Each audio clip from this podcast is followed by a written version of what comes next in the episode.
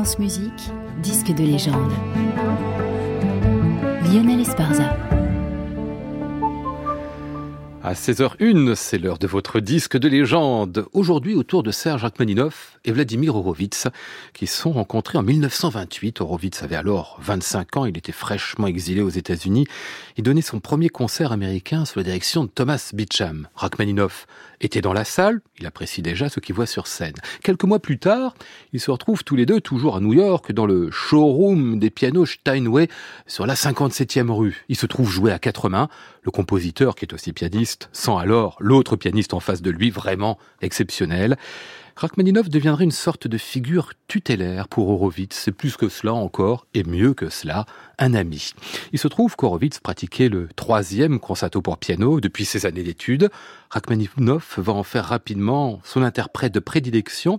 Il déclarera même au sujet de ce troisième concerto qu'il n'avait jamais pensé qu'on pouvait le jouer aussi brillamment. Le premier enregistrement qu'en laisse Horowitz, adoubé par le maître lui-même.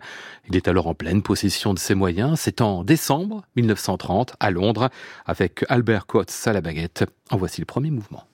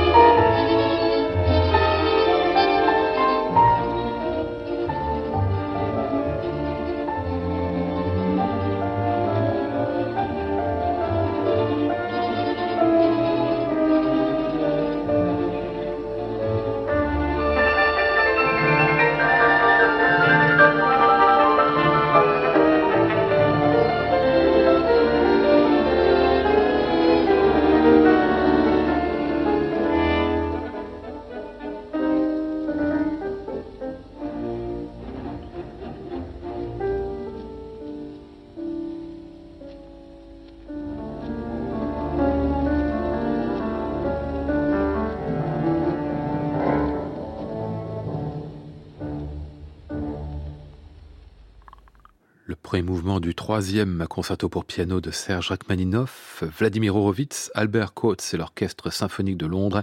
En décembre 1930, à Londres, un disque reparu de très nombreuses fois, entre autres dans la collection référence chez EMI.